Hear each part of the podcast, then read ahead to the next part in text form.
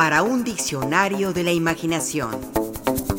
Guía rápida de historias y palabras. Leonard Bernstein.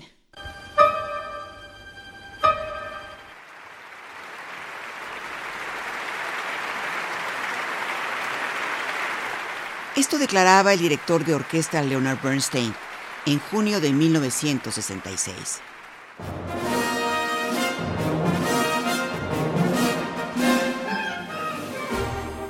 Soy un fanático de la música.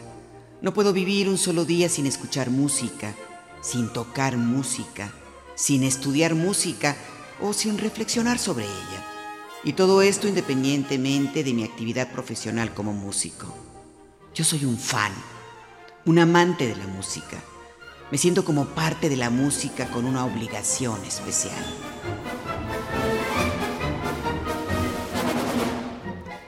Director de orquesta, pero también pianista y compositor, Leonard Bernstein puede contarse entre los grandes músicos del siglo XX.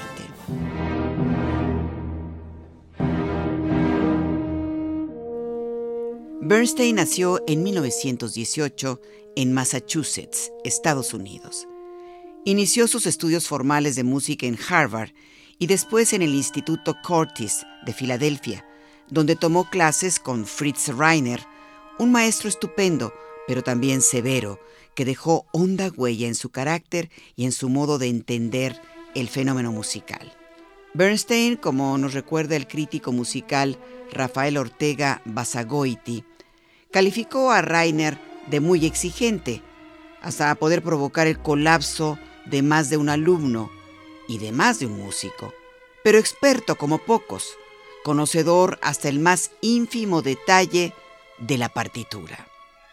Nadie conocía las partituras como Fritz Reiner. Llegaban a decir quienes le conocían.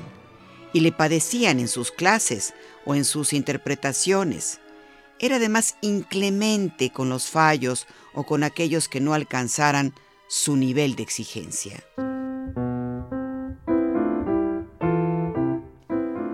En toda la historia del Instituto Curtis, la única calificación de sobresaliente que impuso Rainer en toda su vida docente se la dio a un muy joven Leonard Bernstein.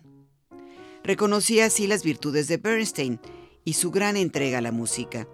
Sin embargo, la severidad de Rainer y la preferencia que en términos musicales sentía por Leonard Bernstein los enemistó con algunos, acaso menos capaces.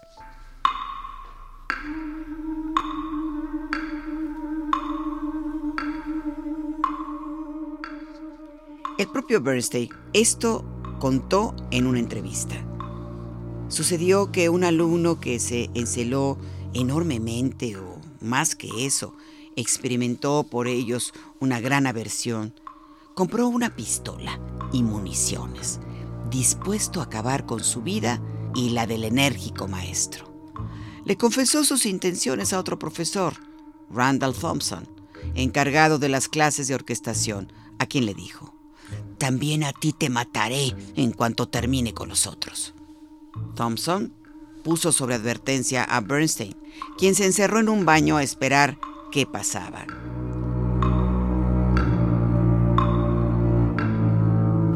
¿Qué pasó? Que Thompson llamó a la policía y justo cuando el alumno celoso, de quien nunca se reveló el nombre, se disponía a matar a Rainer, fue detenido. Se le detuvo por posesión de arma e intento de asesinato. Estuvo un rato en la cárcel, pero Rainer y Bernstein nunca volvieron a saber de él. Rainer murió a los 75 años y Bernstein a los 72. Ninguno a consecuencia de alguna bala que atravesara sus cuerpos.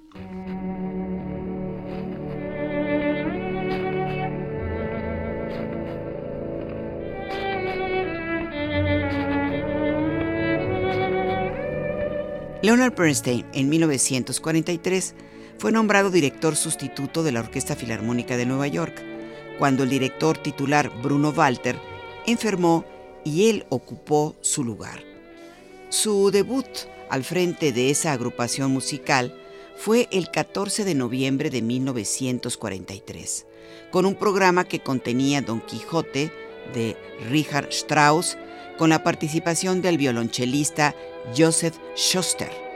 El éxito fue inmediato. Tuvieron que pasar algunos años antes de que Bernstein asumiera el cargo de director titular de la muy respetada y conocida Orquesta Filarmónica de Nueva York, que ostentó de 1958 a 1969. Después de ese año fue nombrado director laureado de esa agrupación, cargo que ocupó hasta 1990, cuando muere.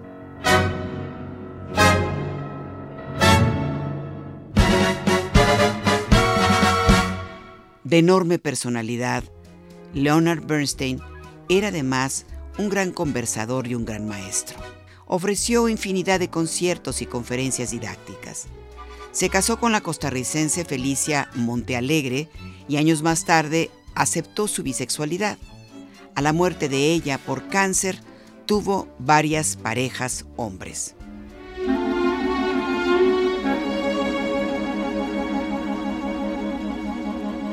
Bebía y fuerte. En una de esas borracheras confesó un amigo que a sus 55 años, casi a la edad a la que murió Beethoven, él seguía sin componer una obra verdaderamente grande, lo que era para Bernstein una gran frustración. Lo cierto, decía, es que apenas podía dedicar tiempo a la composición. Vana excusa, pues su producción como autor no es pequeña.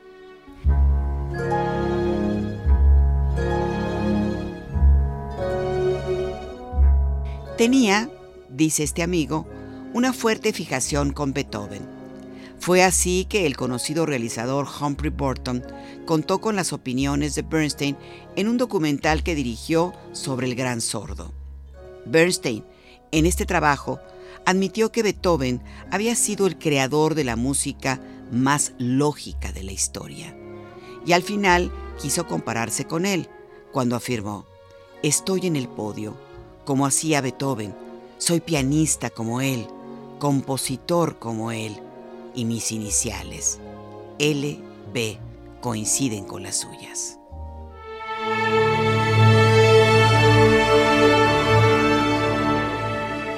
Decía Bernstein que la música puede dar nombre a lo innombrable y comunicar lo desconocido. Como compositor, fue el encargado de la banda sonora de La Ley del Silencio, película de Elia Kazan de 1954. Compuso tres sinfonías, la segunda titulada La Edad de la Ansiedad, basada en textos de T.S. Eliot. También escribió música de cámara, coral, vocal y música para teatro.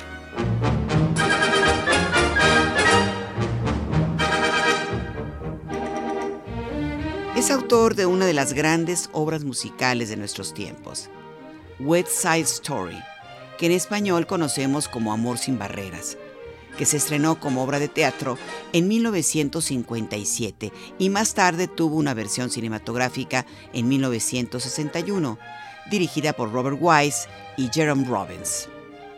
La obra trata de Romeo y Julieta llevada a las calles de Nueva York, donde dos pandillas rivales se enfrentan los Jets, integrada por blancos anglosajones, y los Sharks, los Cuervos, por morenos puertorriqueños. La versión cinematográfica es la que ha perdurado, con las actuaciones de George Shakiris, Rita Moreno y Natalie Wood, entre otros.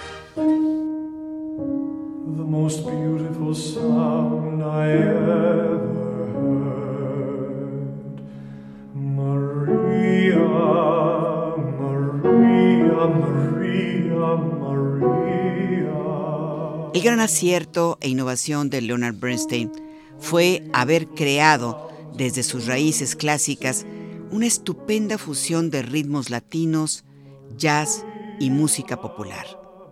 Gran admirador de George Gershwin, que musicalizó la experiencia norteamericana como Rhapsody en Azul o Un Americano en París, Bernstein hizo lo mismo con Amor sin Barreras, que fusiona lo anglosajón con lo latino, en una historia y una música vibrantes y conmovedoras.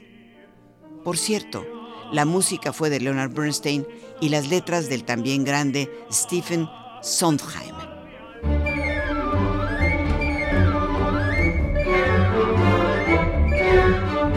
Gran músico, Leonard Bernstein no estuvo exento de las críticas.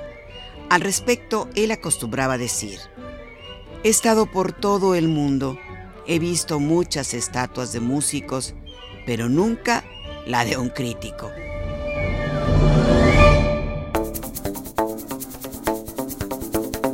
Participamos en este programa Juan Ramírez, Lourdes Mugenburg, María Eugenia Pulido, Mauricio Carrera y Pilar Muñoz.